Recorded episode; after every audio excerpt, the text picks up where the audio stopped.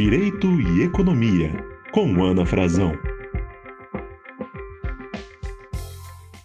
Olá, sejam bem-vindos ao Direito e Economia. Eu sou Ana Frazão, professora de Direito Civil e Econômico da Universidade de Brasília, e hoje eu tenho a grande alegria de receber no podcast a professora Júlia Braga, que é professora associada da Faculdade de Economia da Universidade Federal Fluminense, coordenadora de acompanhamento e estudos da conjuntura do IPEA. Júlia, super obrigada por ter aceito o convite, um grande prazer ter você aqui com a gente hoje. Oi, Ana, eu que agradeço o convite, uma satisfação estar aqui com você e essa oportunidade é, de falar e fazer esse diálogo da economia com o direito. Nossa, super! E você sabe que eu fico especialmente feliz quando eu tenho como convidada as mulheres talentosas, né, que atuam na economia, que felizmente ainda é um ambiente que a gente sabe ainda não tão aberto às questões de gênero, né, mas pouco a pouco a gente começa a ver isso se abrindo. E, aliás, esse é até um ponto sobre o qual a gente pode conversar depois. Mas, Júlia, vamos começar do comecinho. Eu queria saber por que, que você se tornou economista, por que, que você fez essa escolha, que contribuição você pretende oferecer com o seu trabalho? Olha, na verdade, eu é, fiz a, o vestibular, na época se chamava vestibular, para engenharia química. Eu é não só. tinha, assim, inicialmente a intenção de ser economista, não. É, e eu passei no vestibular para engenharia química da UFRJ, né, no fundão. Só que eu percebi logo no início que não era aquilo que eu queria fazer. Eu tinha uma visão um pouco idealizada, talvez, da engenharia química, de, de um pouco né, daquela, daquele cientista do laboratório que vai fazendo os experimentos. É claro que envolve isso também, mas a engenharia química é muito maior do que só é, do que só isso, né? E aí eu, eu tinha também uma vontade de fazer, na verdade, é, um curso voltado para é, para business, né? É, para negócios. Eu tinha também um pouco essa idealização assim que eu iria ser uma grande mulher de negócios. E aí eu conversei com a minha mãe e ela ponderou na época realmente é, o, as pessoas que se formavam em administração não estavam conseguindo boas posições no mercado de trabalho. E aí eu, eu pensei bastante e acabei é, tentando a economia. E uhum. aí eu uhum. consegui a, transferência dentro da própria UFRJ, porque eu tinha um CR bom, na, na, é, um CR não, uma, uma, uma nota boa né, uhum. no vestibular para fazer a transição, fui entrevistada lá no Instituto de Economia, e aí assim, foi realmente uma grata surpresa, porque eu me encontrei completamente é, no curso já o primeiro semestre, eu adorei fazer o curso de economia, é claro que né, levei um pouco já da experiência, de, mesmo dos primeiros períodos da engenharia química, que tem uma, é, uma matéria de, de cálculo, né, que, que era bem complicada, e até fui monitora de cálculo na graduação de economia, porque eu já tinha cursado. É, e tive realmente uma sorte de, de fazer um curso no Instituto de Economia com grandes professores. Uhum. É, eu tive aula com Mário Poças, com Fábio Herber, com Carlos Lessa, que foi presidente do BNDES, com uhum. Franklin Serrano, com Getúlio Borges, com Carlos Medeiros, que foi orientado pela Conceição Tavares. Assisti algumas aulas é, na, na pós-graduação com a própria Conceição Tavares, o José Fiore, a Maria Graça hum. Fonseca, é, com um curso de economia industrial, que eu também fiquei fascinada por economia industrial. É, o Fernando Cardim de Carvalho, até o Edmar Baixa, tive aula com ele também. E eu era uma aluna de graduação, eu era obcecada na graduação, para falar a verdade. O, os meninos da Xerox falavam assim: nossa, você é a única que vem aqui e pede todos os artigos da Xerox, porque geralmente as pessoas pegam um ou dois artigos da pasta dos professores. Eu queria ler tudo, sabe? Realmente uhum. aquilo me fascinou, a, a economia, e eu acho, é, por essa é, escola do Instituto de Economia, pela forma né, é, como a, a, a escola do Instituto de Economia encara a economia, que tem uma tradição de retomar aos clássicos, né? Uhum. Tem uma tradição de observar a história, né? E ao mesmo tempo é, é, tem uma, uma é, professores que, que, dominam muito bem a estatística, como o professor Getúlio Borges, depois eu trabalhei diretamente com o professor Getúlio Borges, foi assim, quase que um pai para mim, porque eu aprendi econometria, que é um ferramental que eu considero é, importante para mim, foi uhum. muito importante na minha carreira, é, dominar o uso desse instrumental, me abriu muitas portas, é, então, é, eu me tornei economista, eu acho, por, pela influência do Instituto de Economia da UFRJ e desses grandes mestres que eu tive. Legal, Júlia. A gente realmente vê nesses depoimentos o quanto a instituição e os professores fazem a diferença na vida do estudante, né? Exatamente. Pois é, mas vamos lá, me conta então quais são as suas áreas de estudo e pesquisa e como é que você chegou a elas. Você já deu algumas dicas aqui, como a própria questão né, da econometria. Exato. É, as minhas áreas de pesquisa, é, eu tenho basicamente três linhas de pesquisa. É, uma é a inflação é, dentro da visão da abordagem do conflito distributivo. Uhum. É, e eu acho que essa, a, né, esse objeto de estudo, bom, é, eu fiquei particularmente é, fascinada pela macroeconomia uhum. e, e, é, e é curioso porque a gente falou um pouco agora, né, você falou um pouco que é uma, é uma área dominada ainda, né, a economia ainda é dominada é, pelos homens, e na minha época, eu já tenho, já tenho uma certa idade, tá? Não vou falar aqui, porque mas eu já tenho uma, uma, um certo caminho percorrido. Carinha de é, menina minha... ainda, Júlia, ah, pode obrigada, ficar tranquila. Nossa, imagina. Mas é, na minha época, um pouco tinha uma, pouco uma, uma, uma divisão, assim, sabe? Macroeconomia era, era do domínio particularmente né, é, masculino, né? E, e, então, se você era uma, uma economista dedicada e tal, você poderia, né, estaria apta a estudar na área de microeconomia. Né? Uhum. E eu ouvi isso de algumas pessoas, para você ter uma ideia. Olha só. É, é ouvi por que, que você não vai para microeconomia e tal? Uhum. Mas é, e, e, e, eu sou teimosa, né? Isso eu tenho uma certa característica também de ser teimosa. Eu não, eu quero estudar e, e também, né? Minha mãe, formação da minha familiar foi sempre muito é, uhum. aberta e, e ela sempre me encorajou muito a fazer o que eu quero.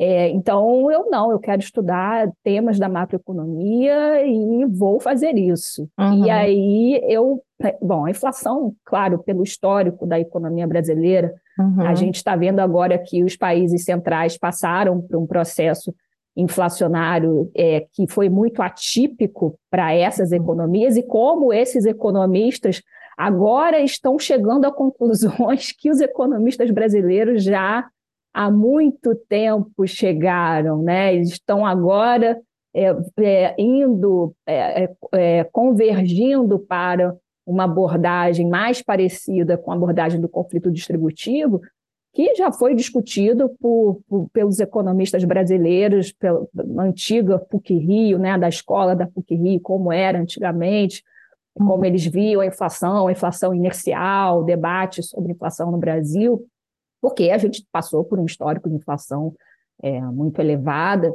é, então tem todo um pensamento econômico de economistas brasileiros sobre isso, então a inflação é um tema da macroeconomia, acho que é natural que, que um uhum. economista se debruçar sobre esse objeto.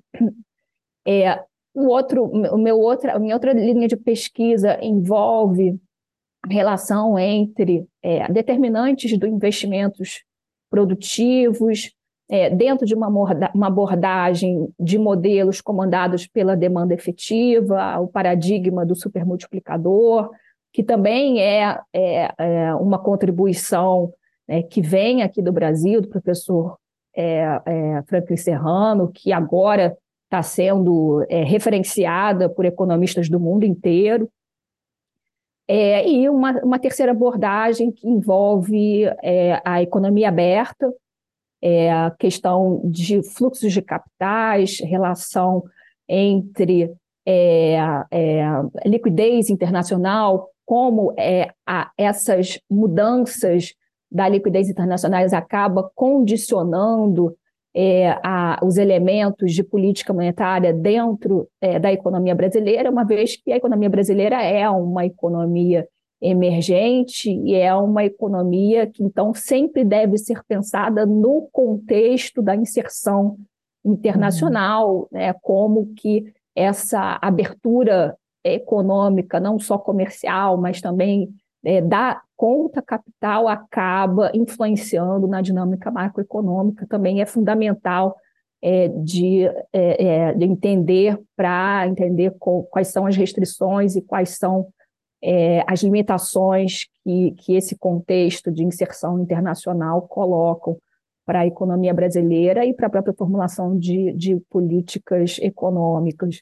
Uhum. É, então, são essas três linhas de pesquisa, e, e ao longo do tempo eu fui é, desenvolvendo artigos sobre essas linhas de pesquisa. Eu trabalhei é, na minha tese de doutorado na, é, numa certa interseção entre as duas primeiras linhas de pesquisa, porque é, falava tanto de uma visão de modelo é, pela demanda efetiva, crítica do conceito de, de, taxa de desemprego natural, que é um conceito é, do paradigma tradicional.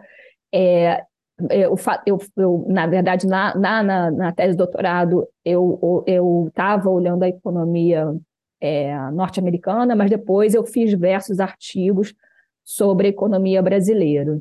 Uhum. Muito bem, Júlia. Agora, deixa eu dar um passinho para trás. Explica aqui um pouquinho para o nosso ouvinte o que, que é exatamente a macroeconomia e os principais focos de preocupação dela.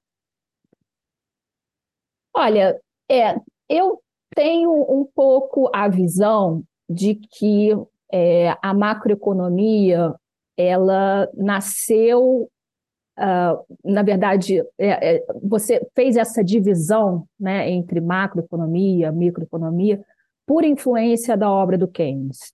Uhum. Né? É, até lá era economia, né? e uhum. mais propriamente economia política. Uhum.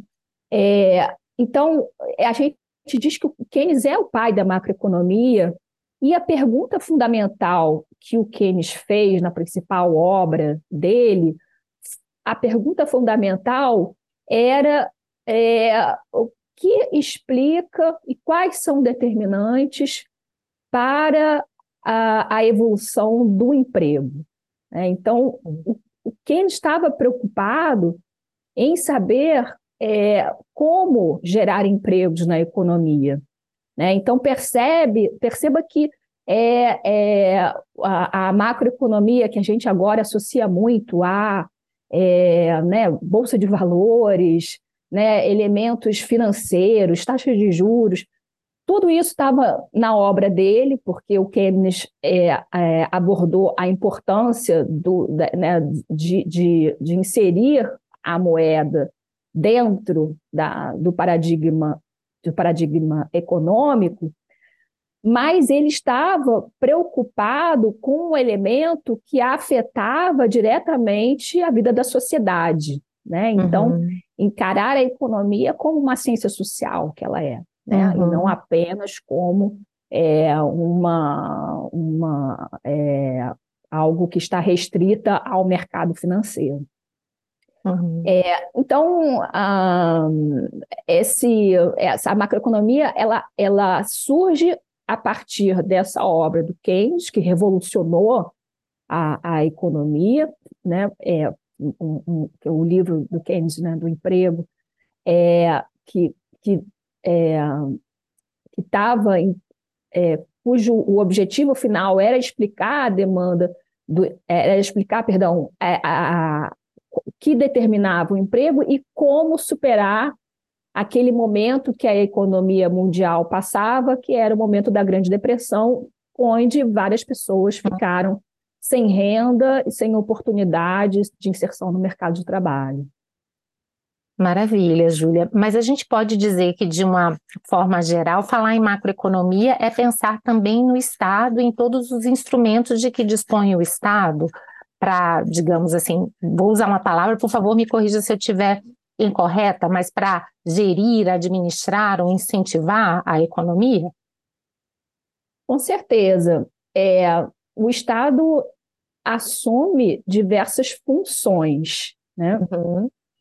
É, então, o Estado tem a função é, é que, que uh, de, né, primeiro, estabilizar né, a, a, a atividade econômica, estimular a atividade econômica, prover os serviços públicos necessários para a população, como serviço de saúde, como o serviço da, da educação pública, é, estimular o crescimento econômico e o aumento da produtividade através é, de gastos estratégicos em ciência e tecnologia, é, atuar é, em lugares onde o mercado não quer atuar, como investimentos de infraestrutura, que são investimentos de longa maturação, e por vezes o mercado não entende que, que, esse, que vai gerar retorno suficiente, né? então eles acabam, o mercado por si só não faz esses investimentos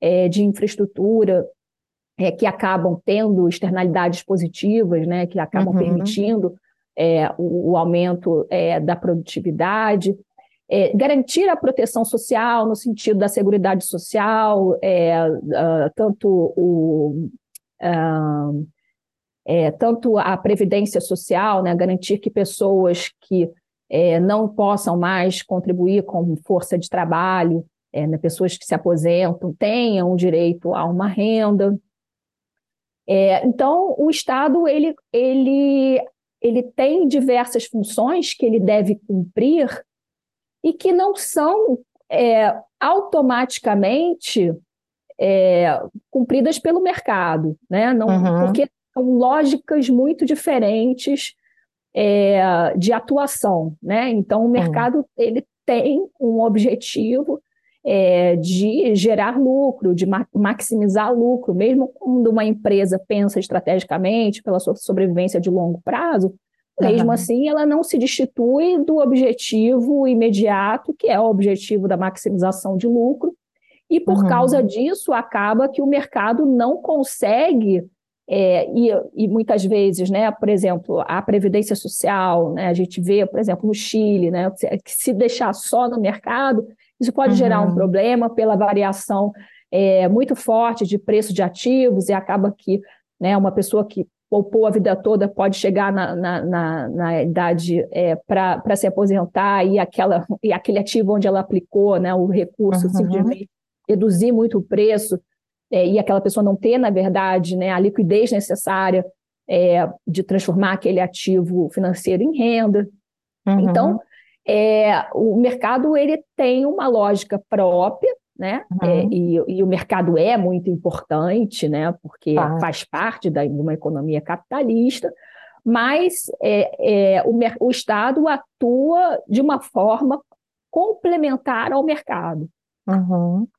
E, Júlia, quando você fala em infraestrutura, a gente pode incluir aí todas essas discussões de pesquisa e desenvolvimento, inovação, o que tem sido tão falado aí nessa nova economia digital e da informação? certeza, pela, histórica, pela história uh, da economia americana, né, o que se observa é que as grandes inovações tecnológicas, uhum. né, a internet, a primeira telefonia, da internet, né? Todas essas grandes inovações foram geradas a partir do investimento em pesquisa e desenvolvimento que foi feito, na verdade, pelo Estado americano, né? muito uhum. li ligado, no caso do Estado americano, aos gastos militares, né? de, uhum. é, de inovações tecnológicas, né? estratégicas para a segurança é, é militar, que acabaram sendo incorporadas né, na vida é, civil, né? Uhum. E acabaram, é, assim, empresas acabaram se beneficiando desses estudos. Né? Uhum. Né? Então, a, a, o Estado tem um papel muito importante de estimular essas inovações, seja diretamente, né, através de gastos mesmo, investimentos em pesquisa e desenvolvimento, que algumas vezes vão gerar né, um, um, um fruto, né, vamos dizer, um, um objeto novo, uma tecnologia nova, mas algumas vezes uhum. simplesmente né, não vão gerar nenhum tipo de inovação, né? Porque pesquisa é assim, né? Uma hora dá certo, outra hora não dá. É. E esse risco, né, muitas vezes uhum. o mercado não quer correr. Né? Uhum. Então, o Estado ele tem um papel que ele pode né, direcionar esses recursos é, né, é, para essas pesquisas é, e, a, uhum. e acabar que isso beneficia a sociedade toda e depois, claro, né, o mercado vai entrar comercializando essa tecnologia é, e, e, utilizando, que aí vai, ele vai encarar que né, tem uma possibilidade de, de obtenção de lucro na, na, venda dessa nova tecnologia, e isso vai acabar se é, difundindo por todos os setores e acaba beneficiando a sociedade, aumentando a produtividade. Maravilha, Júlia. Vamos voltar então agora a falar um pouquinho do Keynes, né? Porque você é co-editora, uhum. né, da Review of Keynesian Economics. E, e, mal ou bem, Keynes, a, a obra dele já está fazendo aí um século, né? Eu queria te provocar um pouquinho sobre isso, Júlia. Assim, qual é a importância do keynesianismo no dia de hoje? O que é que ficou? O que é que mudou? E especialmente num país como o Brasil, porque eu acredito, né, que é, é, é, fórmulas universais talvez não sejam tão possíveis de serem adotadas e que países em desenvolvimento talvez precisem também de um olhar mais atento. Como é que você vê essas discussões? Olha, antes de tudo, é preciso esclarecer que existem diversas leituras de Keynes, né? E existem certo. várias escolas diferentes, cada uma com sua leitura de Keynes. O Keynes não era um autor tão fácil de, de entender, né? Ele, Sim. às vezes, ele é, ele é, a, obra do Keynes é muito difícil. Eu, eu só li, eu li Keynes com uma leitura guiada pelo meu professor, pelo Frank Serrano. Eu lia e a gente uhum. discutia cada capítulo. Eu não recomendo ninguém que chegue, que não, que não tenha formação, comece a ler Keynes, porque vai ser bem confuso. É, então, eu posso te falar o que, que, em especial, eu considero importante da, da, da obra de Keynes, porque um outro economista vai provavelmente uhum. ressaltar alguma outra característica. Sim. Né? É, e, e até vou até fazer uma provocação, porque eu agora estou muito envolvida com a análise de conjuntura é, e acabo o que eu percebo hoje em dia, né? Porque existe uma máxima, né? Que ah, somos todos keynesianos no curto prazo. Existe essa máxima entre os economistas. É, e, inclusive, um colega meu é, do IPEA, o Cláudio Hamilton, falou isso recentemente e eu rebati ele. Eu, falei: olha, Cláudio, aqui no Brasil, eu acho que não somos keynesianos nem no curto prazo. é, a minha, foi a minha provocação a ele. Porque um, um dos aspectos que o Keynes ressaltava e que eu considero, e a minha escola considera fundamental, é a importância da demanda efetiva. Uhum. A importância da demanda como o elemento que vai puxar a oferta. Né? É, a importância da, da, demanda, né, é aquela que é denominada nos preços de oferta, aqueles preços que, que é, é, são compatíveis, enfim, com, com os preços de, de oferta, um lucro normal, enfim. Mas essa demanda efetiva, ou esse, vamos dizer, de uma forma um pouco mais menos rigorosa, esse mercado, a formação do mercado, na visão do Keynes, era muito importante. Uhum. E o Keynes encarava, ele estava ele tava, é, abordando a questão da Grande Depressão, né, é, depois de ter havido a, a, a crise, de como retomar a, a geração de empregos. Então, o que ele falava era que, olha, é, se, se a gente for deixar pelo mercado, isso vai demorar muito tempo para acontecer, né? Porque vai ter um processo, vai pass precisar passar por um processo de deflação e, e, longamente, né? É só durante depois de muito tempo que essa economia vai se recuperar. E é por isso que ele fala da frase, né? No longo prazo estaremos todos mortos, todos mortos, porque uhum. vai precisar de tanto tempo para acontecer isso que no meio do caminho você já teve uma crise social muito grande e, literalmente, uhum. né, as pessoas padeceram é, com essa crise. E aí ele falava, olha, é necessário uma, uma intervenção é, do Estado nessa economia para elevar novamente o poder de compra dessas famílias, para que elas possam, para que esse mercado possa novamente crescer e aí estimular a atividade econômica. Uhum. É, porque o, o, é, os empresários eles precisam é, dessa sinalização de que existe né, é, esse, essa demanda efetiva para então aumentar a oferta. É, e aí, e aí ele tinha uma discussão na época, né? Ah, se isso vem pela, pelo, por via das, da política monetária ou por via da política fiscal.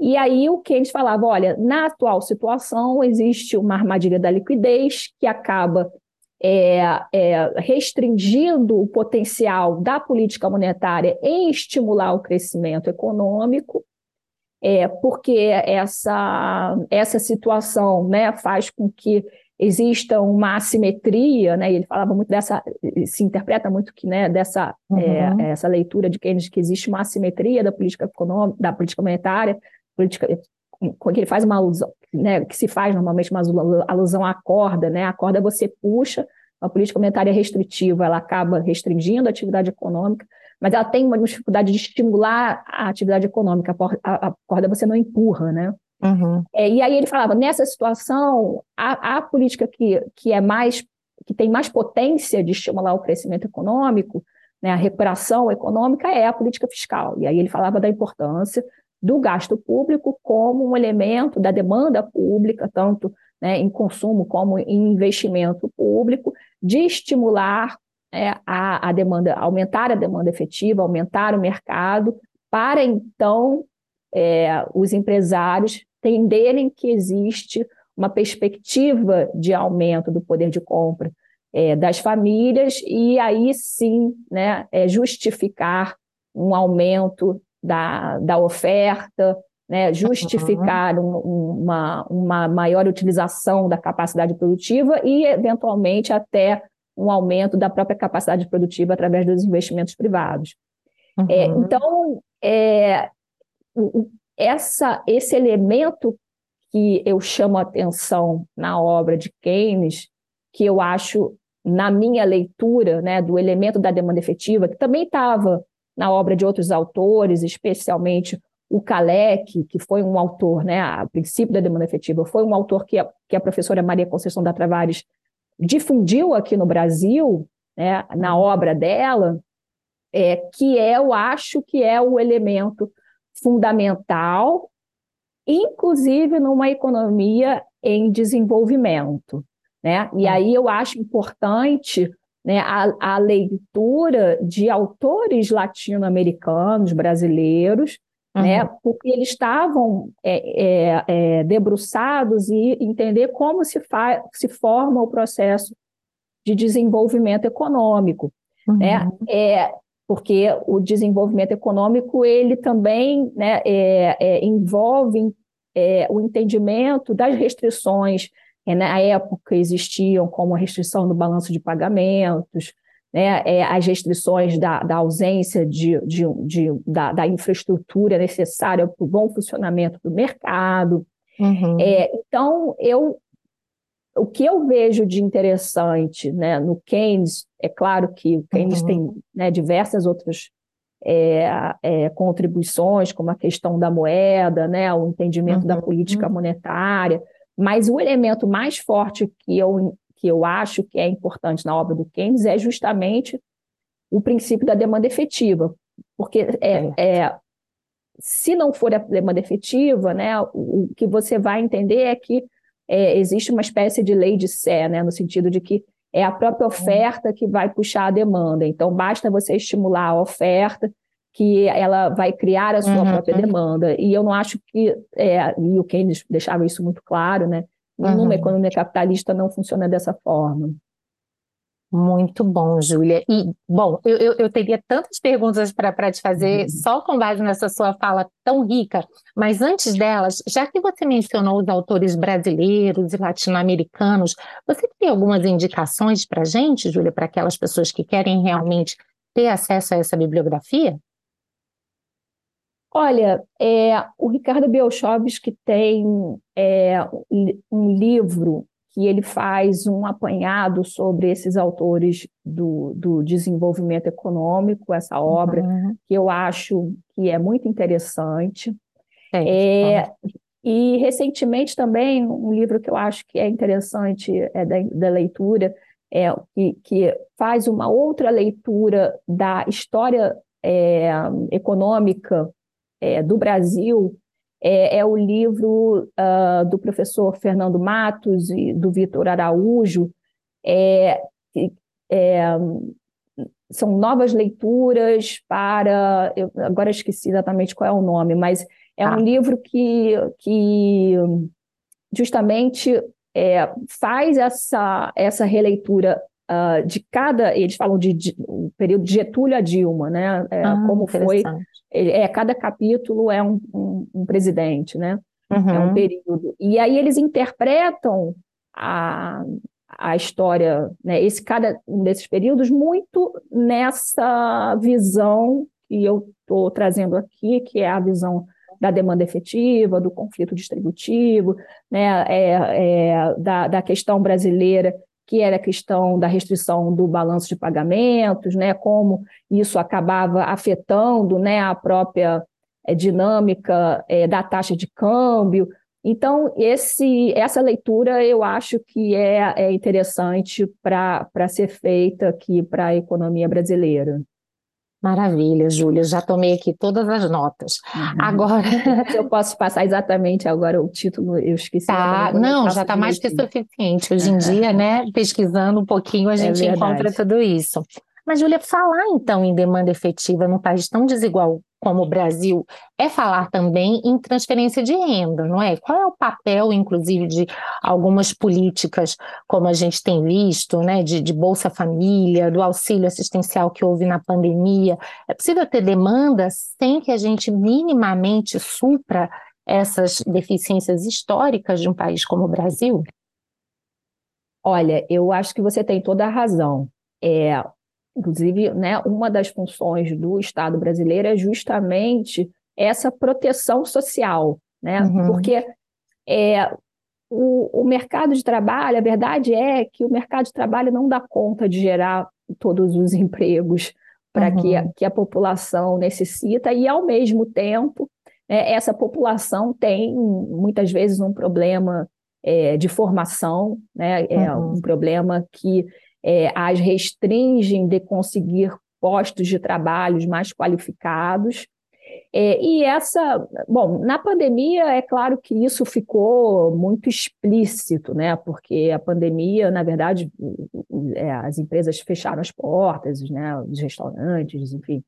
É, e aí é claro que essas pessoas ficaram completamente sem a renda do trabalho, né? Seja de um trabalho formal, seja de um trabalho informal, que também aconteceu?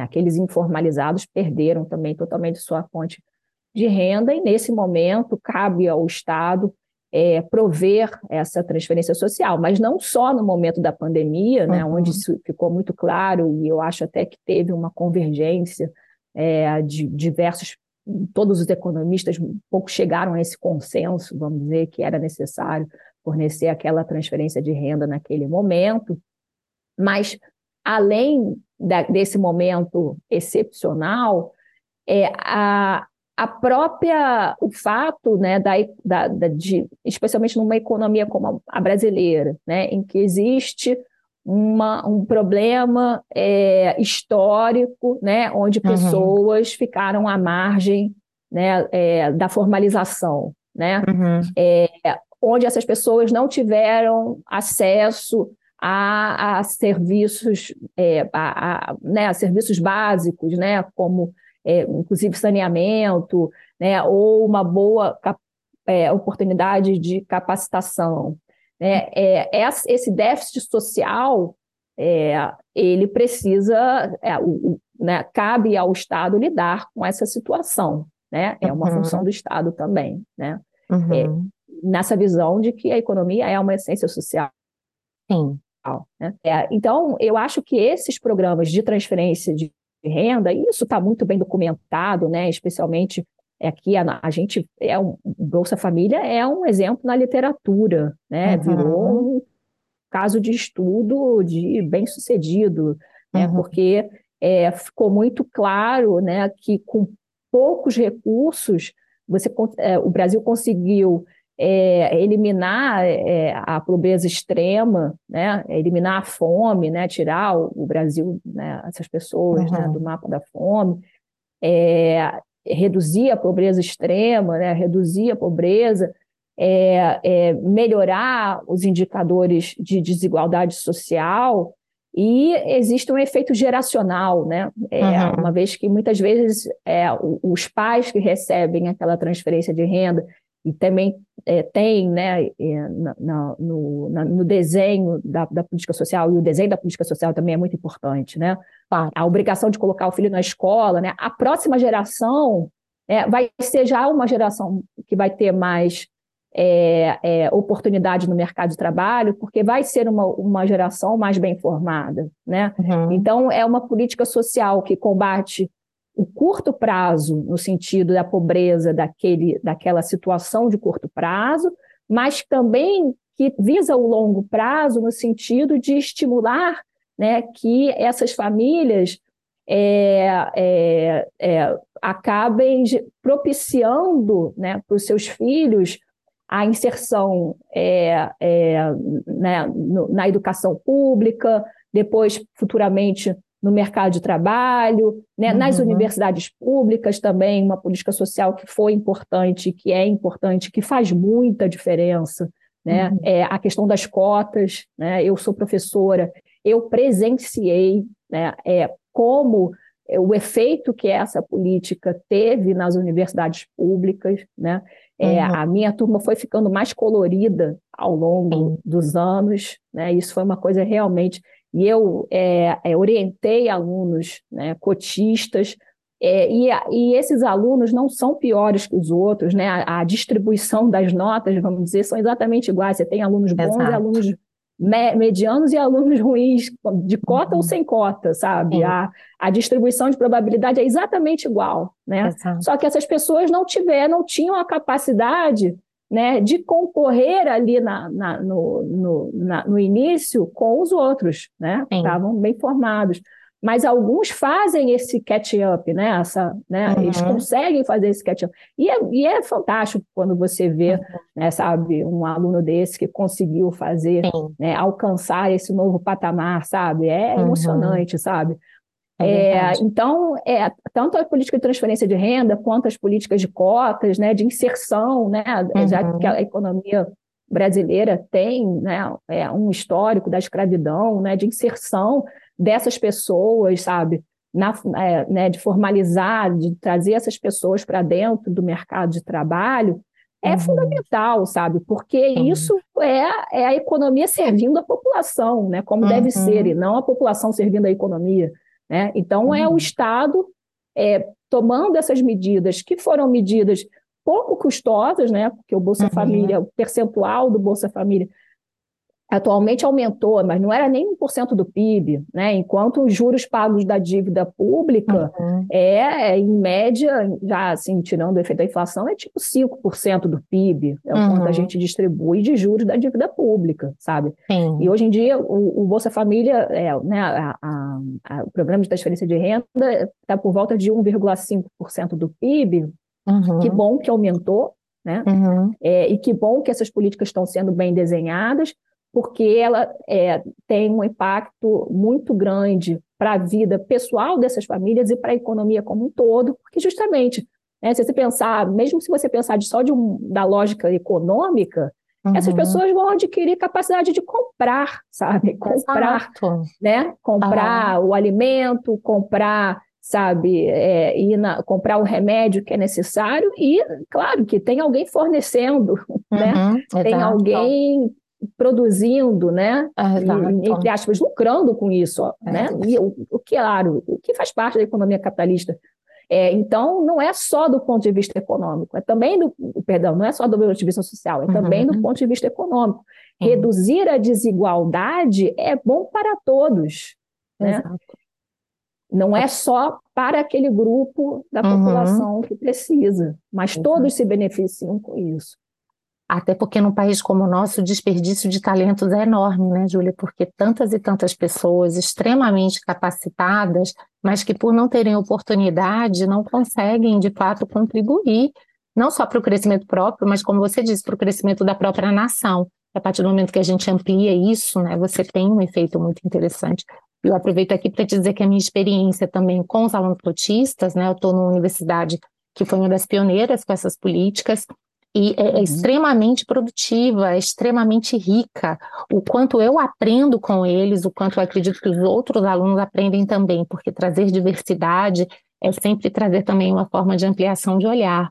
Né? Então Exatamente. a gente acha que às vezes a gente está fazendo um favor, primeiro que a gente não está fazendo um favor, mas que é um processo, né, tipo unidirecional e na verdade é um processo bidirecional, porque todos nós aprendemos com essa diversidade, né? Então, isso é um ponto muito bom.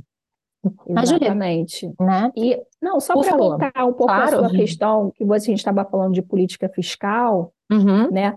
Para o combate da desigualdade, é, a política fiscal é fundamental, né? Uhum. Porque, é, primeiro, vamos pensar pelo lado dos gastos. É, o, o, tem um pesquisador no IPE, o Fernando Geiger, que já mostrou que os gastos em educação, saúde, serviços públicos em geral beneficiam essas pessoas, porque é uma espécie de renda indireta. Né? Uhum. Essas pessoas elas vão ter acesso a esses serviços, então isso melhora a, é, a desigualdade, reduz a desigualdade, né? uhum. né? tem o poder de reduzir a desigualdade.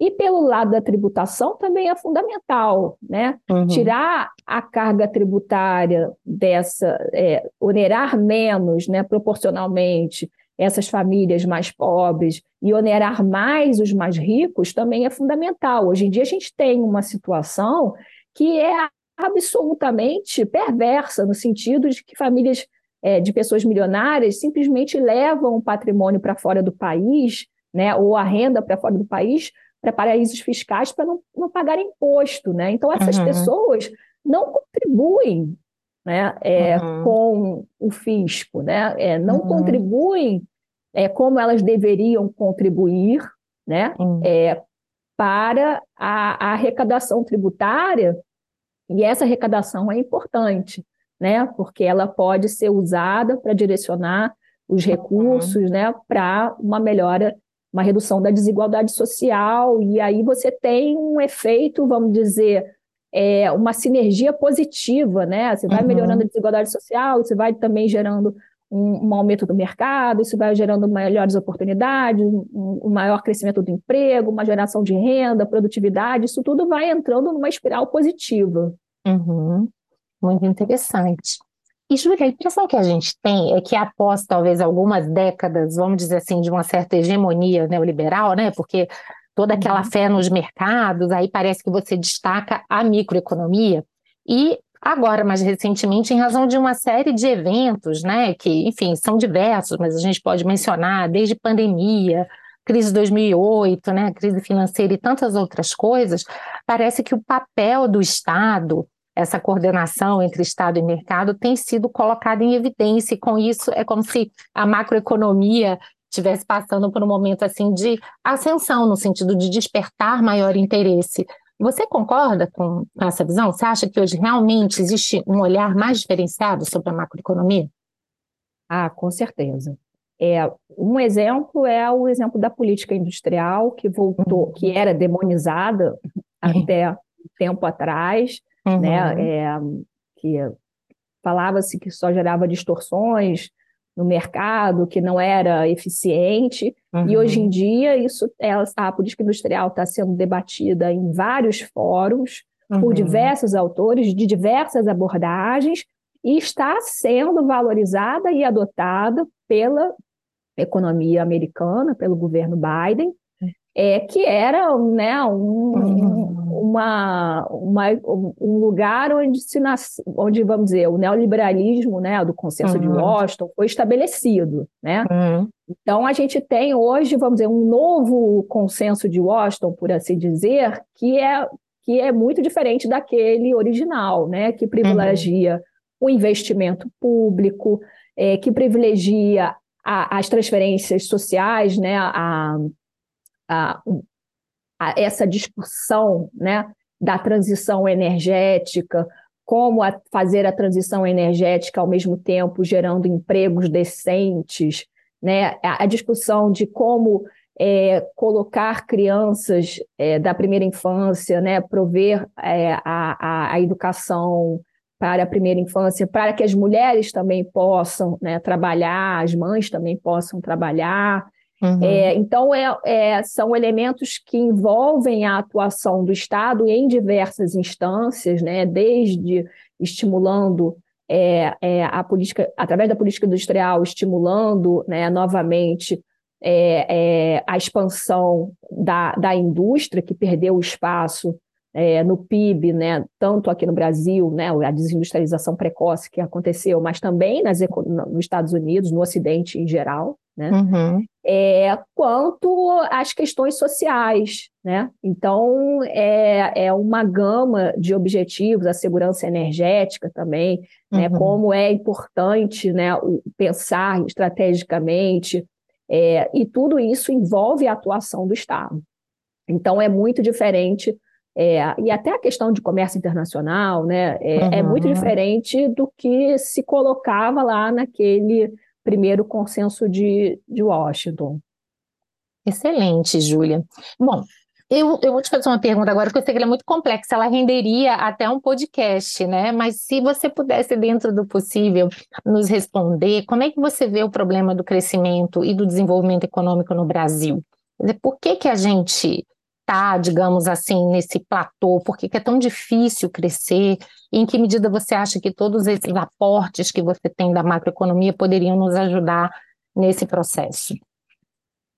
Olha, é, o, o Brasil passou historicamente por uma restrição é, de balanço de pagamento, que a gente chama uma restrição externa, porque é, o, o desenvolvimento econômico é, que, que, que né, como ele é, a trajetória do desenvolvimento econômico, e especialmente da economia brasileira, é, fez com que a gente acabasse desenvolvendo uma dívida externa e para pagar essa dívida externa a gente tinha que gerar receita, divisas, né, em moeda externa e é, as nossas exportações não davam conta né, de gerar a receita suficiente, uma vez que é, a gente, como a gente ainda estava né, é, construindo o parque produtivo, né, é, existia necessidade de importação de bens intermediários, de máquinas e equipamentos, para poder construir esse parque produtivo.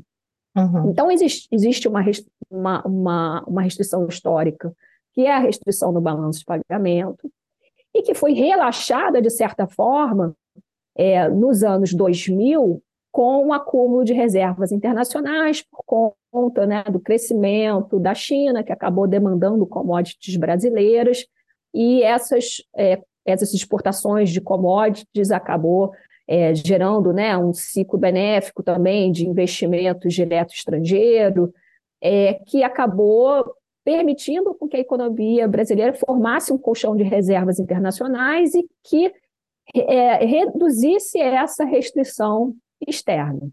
Uhum. A partir de um determinado momento, né, essa restrição externa passou a, a, Então, ela foi relaxada, mas eu vejo uma outra restrição que é uma restrição intrínseca relacionada às forças de, de aos diversos né, é, é, as forças sociais e forças políticas da economia brasileira que muitas vezes não querem o crescimento econômico. Né? Então, é, é, pode parecer estranho, mas o crescimento econômico para a economia brasileira, né, e que envolve também essa redução da desigualdade, muitas vezes não é bem-vindo por algumas forças políticas, né? E muito menos o processo de industrialização, porque tem uma visão de que né, basta é, é, explorar os recursos naturais, que, que a economia brasileira tem vantagens competitivas e que isso vai ser suficiente, né? Uhum. É, então tem, eu acho, eu acho que tem uma restrição, por assim dizer, política, é, que está, né, que vem junto com esse conflito distributivo natural de uma economia capitalista. Uhum. É, e existe, é claro, né, é, os problemas que são próprios do processo de desenvolvimento econômico e que e isso vem da obra da Conceição Tavares, né, que ela falava, olha, quando você é, tenta crescer, você vai gerando restrições, uhum. porque é, né, você vai gerando o que se chama de gargalos, né? Então isso é natural que aconteça num processo de desenvolvimento. E é, então é preciso de uma vontade, é preciso uma vontade política muito grande para a cada momento administrar essas, esses gargalos e essas restrições. Uhum. É, então é necessário um entendimento de que é, é como atingir, é, relaxar esse, né, lidar com essas restrições.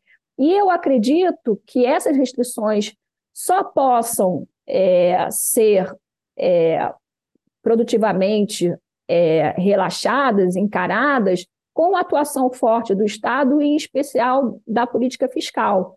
Uhum. Mas aí existe uma visão é, que é muito forte na economia brasileira de que existe uma restrição fiscal e que essa restrição fiscal impede, então, a atuação de uma política fiscal para o crescimento econômico, para alavancar o crescimento econômico.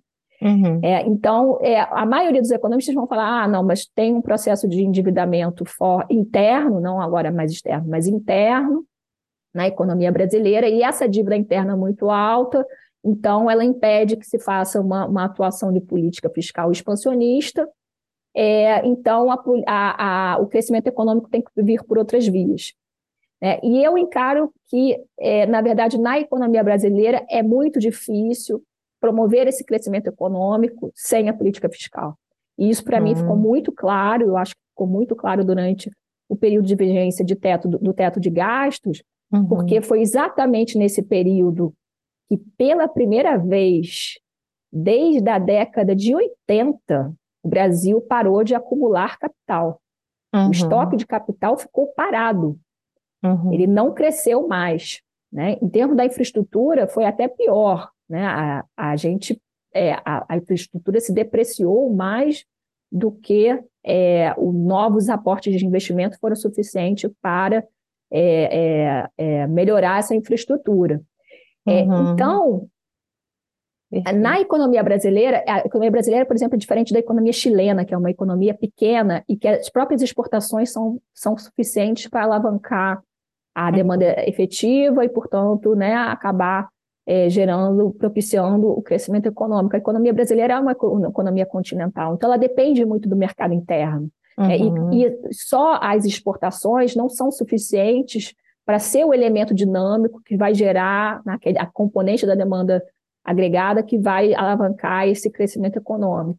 Então, eu entendo que é sim pela via da política fiscal que é necessário fazer esse, essa atuação para o próprio crescimento econômico, porque uhum. existem, que é o que a gente chama é, é, do efeito crowd-in, ao contrário do efeito crowding-out. Né? O efeito crowding-out uhum. vai falar que ah, se, se, o, se, o gasto, se o governo gastar mais, em geral, né, tanto até investimento público, uhum. é, isso vai aumentar a taxa de juros e vai reduzir, portanto, os investimentos privados.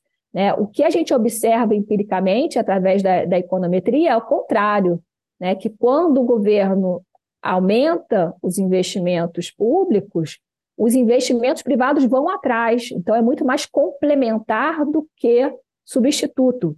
Uhum. É, então, Nossa. e ao mesmo tempo, os investimentos privados não fazem esse primeiro movimento de expansão. Uhum. Então, é preciso que o, o Estado seja esse sinalizador, para ser né, efetivamente. Uhum. É, para que os investimentos privados corram atrás, vamos dizer assim.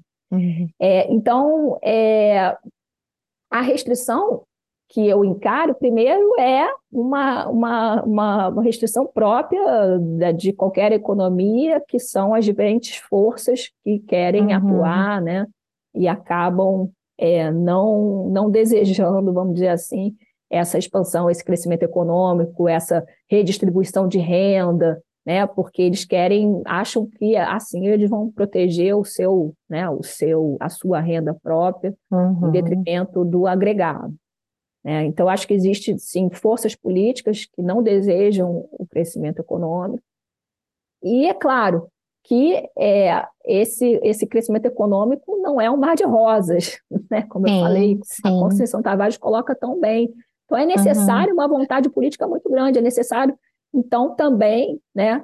É, uhum. a, a, muitas vezes você tem que fazer um endividamento interno uhum. para viabilizar esse crescimento. Né? É, e aí, no futuro, esse endividamento interno pode cair, né? vai uhum. voltar a ceder, porque pela própria crescimento econômico, né, o processo gera um processo de formalização no mercado de trabalho, uma, menor, uma melhor arrecadação, uhum. especialmente se houver uma política redistributiva, mais ainda, aumenta uhum. a base tributária, né? Uhum. E esse crescimento econômico vai reduzir a razão dívida PIB, porque o PIB vai crescer. Né?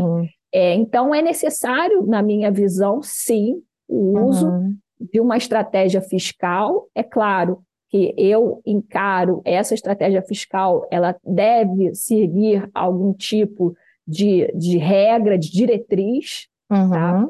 Eu até tenho um trabalho sobre isso com o professor Frank Serrano. A gente fez uma tentativa de esboço de, de estratégia fiscal para o crescimento econômico, que a gente uhum. encara como sendo é, uma estratégia é, a, adequada para a economia brasileira, que tem que lidar também com o fato né, de que a política fiscal deve ser endereçada para reduzir a desigualdade, mas uhum. que restringindo os gastos públicos não é a melhor forma.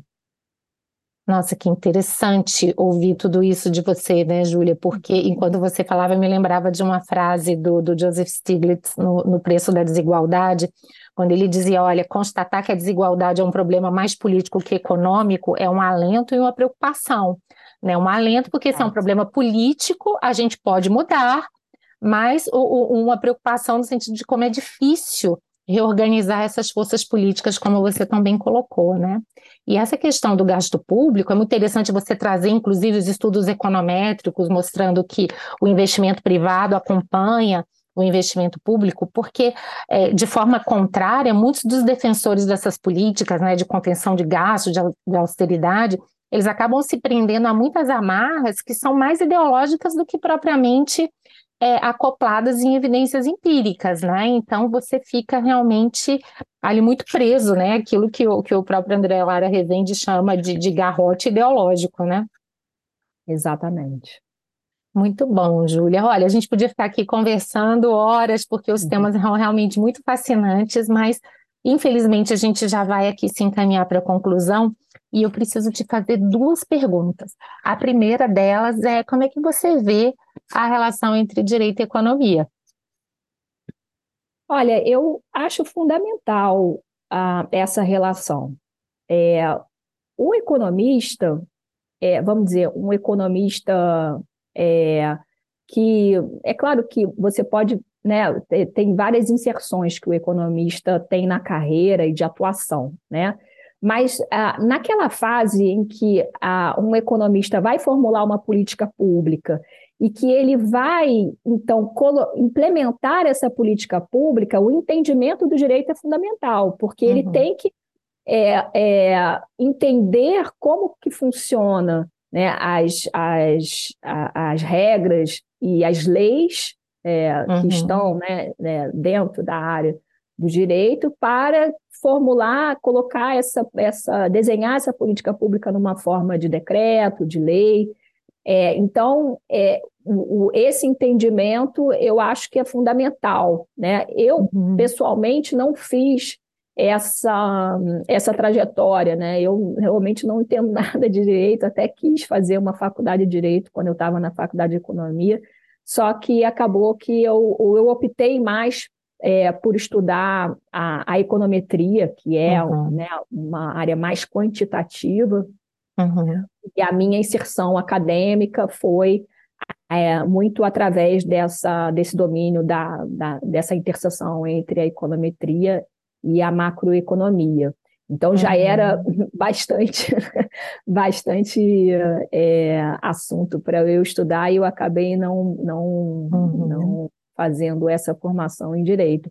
Mas é, para o gestor público, para é, e até para o economista que atua né, é, no mercado privado, é, fazer essa relação entre a economia e o direito é fundamental para que é, se faça valer, vamos dizer assim, né? uma, uhum. uma política pública né? ou uma medida é, econômica dentro de uma empresa que, que, que isso não vá contra né? A, a, uhum. as leis né? E, e, a, e as regras do direito. Com certeza. E para nós, tenho certeza também que esse aprendizado econômico é muito importante, né? Porque muitas vezes a gente cria uma série de soluções jurídicas, as próprias relacionadas às políticas de austeridade fiscal, baseado em um determinado de, conjunto de conhecimentos econômicos, que, se não for verdadeiro, na verdade, tornam as soluções bem disfuncionais, né? Como você mesma nos explicou aqui, né? Então, é, é, fica muito claro pelo seu discurso e pelo que a gente tem lido de vários economistas que é, a questão não é o gasto, é o tipo de gasto, né, Júlia? Desde que seja um gasto público bem feito e bem executado, é possível até que haja um endividamento, porque esse endividamento provavelmente se diluirá no futuro conforme o PIB cresça proporcionalmente mais do que a própria dívida pública, não é isso? Exatamente. E além disso, é, eu encaro que o problema do endividamento é muito mais distributivo do que uma restrição ao, ao crescimento, o problema uhum. da dívida pública. Sim. Porque a questão da dívida pública é, na prática é que ela, ela rende um pagamento de juros que acaba sendo uma transferência financeira né, do Estado para aqueles Exato. detentores dos títulos públicos, que na maioria das vezes são, né, é, fazem parte né, de uma, de uma é, daqueles contribuintes mais privilegiados, que têm a capacidade uhum. de né, fazer uma poupança através é, de títulos públicos. É claro que sem, isso também faz parte, vamos dizer assim, né? Uhum. Mas eu acho que o problema do endividamento público, então, é muito mais relacionado ao patamar da taxa de juros do uhum. que do estoque da dívida em si, né? Então, é, a questão da dívida pública é muito mais uma questão distributiva, né? Então, isso sim que deve ser levado, que deve é, que o né, que o policymaker deve levar em consideração quando ele formula né, uma política fiscal, né, e quando ele está uhum. pensando numa estratégia fiscal. É como fazer com que essa dívida não gere né, um crescimento uhum. dos do juros do serviço dessa dívida tão alto. Perfeito, Júlia. E uma última pergunta, né? Você é uma mulher tão talentosa no ambiente masculino e ainda por cima na, na, numa área que, como você mesma disse, né, também é bastante masculina. Se você pudesse compartilhar uma experiência da sua vida profissional tão rica, um conselho para um estudante, um estudante que está aí iniciando os seus estudos nessa área, qual seria, Júlia? Olha, é, eu acho que não tem outra uhum. palavra a não ser estude muito, né? porque uhum é, eu, eu só consegui tudo que eu consegui na minha carreira porque eu sou extremamente dedicada, não estou aqui uhum. querendo assim me, me, valer de nada não, mas é só é realmente é fruto de muito esforço, sabe? É muito uhum. muita dedicação, muitas horas de estudo. Não achar que, sabe, o uso de uma da, da ferramenta de uma inteligência artificial vai substituir sabe, a, a, o cérebro Sem humano, dúvida. porque não vai, na verdade, é só é mais um instrumento que você pode utilizar e que vai te uhum. auxiliar, provavelmente, na carreira, mas nada substitui o estudo. E é, estudar, não ter preconceitos em visões diferentes, estudar autores diferentes é muito importante, não ter né, uma visão ideológica né, é, uh, do estudo é, também acho fundamental. É, e é, algo que é, o professor Frank Serrano sempre me diz quando é, a gente, quando eu estou é, pensando em alguma coisa do debate público e que eu vejo às vezes uma certa manipulação das ideias para poder com até com muitas vezes até com um objetivo nobre, sabe, de poder uhum. atingir um, né, uma, uma, um objetivo, é, vamos dizer, né, mais progressista. Mas o que ele diz, olha, a verdade ela é sempre revolucionária. Então uhum. entender, sabe, como funciona de fato e pragmaticamente a economista capitalista, né, com todas uhum. as suas restrições né? E com toda a, a, a as divergências de forças políticas é, que existem na sociedade, entender a economia como uma economia política, né, uhum. né, retomando os clássicos, é fundamental. Então, o trabalho do economista não é um trabalho fácil, porque ele tem uhum. que ter, é, e o Keynes falava isso, né, ele tem que, primeiro, dominar os números, e aí a gente pode falar até da econometria, né, dominar Sim. o instrumental econométrico. O instrumental econométrico é um instrumental poderoso, né? Uhum. É, no sentido de que ele, ele permite é, estimativas de, de, de impacto, de avaliação de política pública, função impulso-resposta, né? como é que uma variável, um choque de uma variável afeta outra variável, estimar elasticidades, né, que a gente chama na, na economia.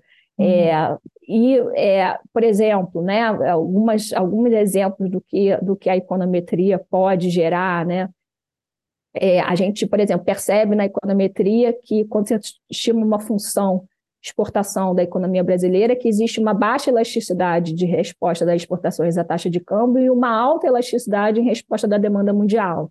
Então, uhum. é, a, a, econometria é, ela é capaz de avaliar a importância de, de cada variável na, cau, na causação, né, na, uhum. na causalidade entre as variáveis. Né? Uhum. Olha, o mundo cresce, geralmente a economia brasileira também cresce, uhum. né? É, há conclusões que a gente pode é, é, se valer da econometria. Mas, ao mesmo tempo, ter um olhar da, da história é fundamental, uhum. porque é, a, a, a, história é muito importante e é através da história que se desenha né, a trajetória uhum. do crescimento econômico. É, então, olhar também nas lições do passado, né? Uhum. É, entender que é, não existem irregularidades, mas também existem o elemento histórico, uhum. né? a, a, importância das questões geopolíticas também. Uhum. É, então, é, sabe, Bastante não é fácil ser economista, porque você tem que desde entender a matemática, a história e, ao mesmo tempo, né, ler os clássicos, entender é, o pensamento econômico. É, uhum. Então, não tem outra fórmula a não ser estudar. Com certeza. E eu achei muito importante essa, essa sua advertência, seu lembrete final, né? De lembrar que a economia é também política. Isso é uma coisa que eu falo muito para os meus estudantes, eu vou até além, eu digo, não se esqueçam que o direito também é político. Não há neutralidade uhum. aqui, né? E até para a gente Exatamente. conseguir entender o, o, diálogo entre essas duas áreas, a gente precisa inseri-las realmente nessa perspectiva maior, que incorpora política, história e tantas outras coisas. Mas, Júlia, olha só, foi um prazer enorme te ouvir, uma verdadeira aula sobre pontos tão importantes e tão atuais. Eu agradeço demais a sua participação e desejo muito sucesso. Sei que você já tem muito, mas que tem ainda mais porque você merece. Obrigada. Ah, muito obrigada, Ana. Muito obrigada pela, sua, pela essa oportunidade aqui de falar um pouco da minha trajetória e do que eu penso sobre a economia. Obrigada. Você ouviu o podcast Direito e Economia com Ana Frazão. Produção e trabalhos técnicos José Janci Marques. Para maiores informações, acesse o site anafrazão.com.br e siga nas redes sociais.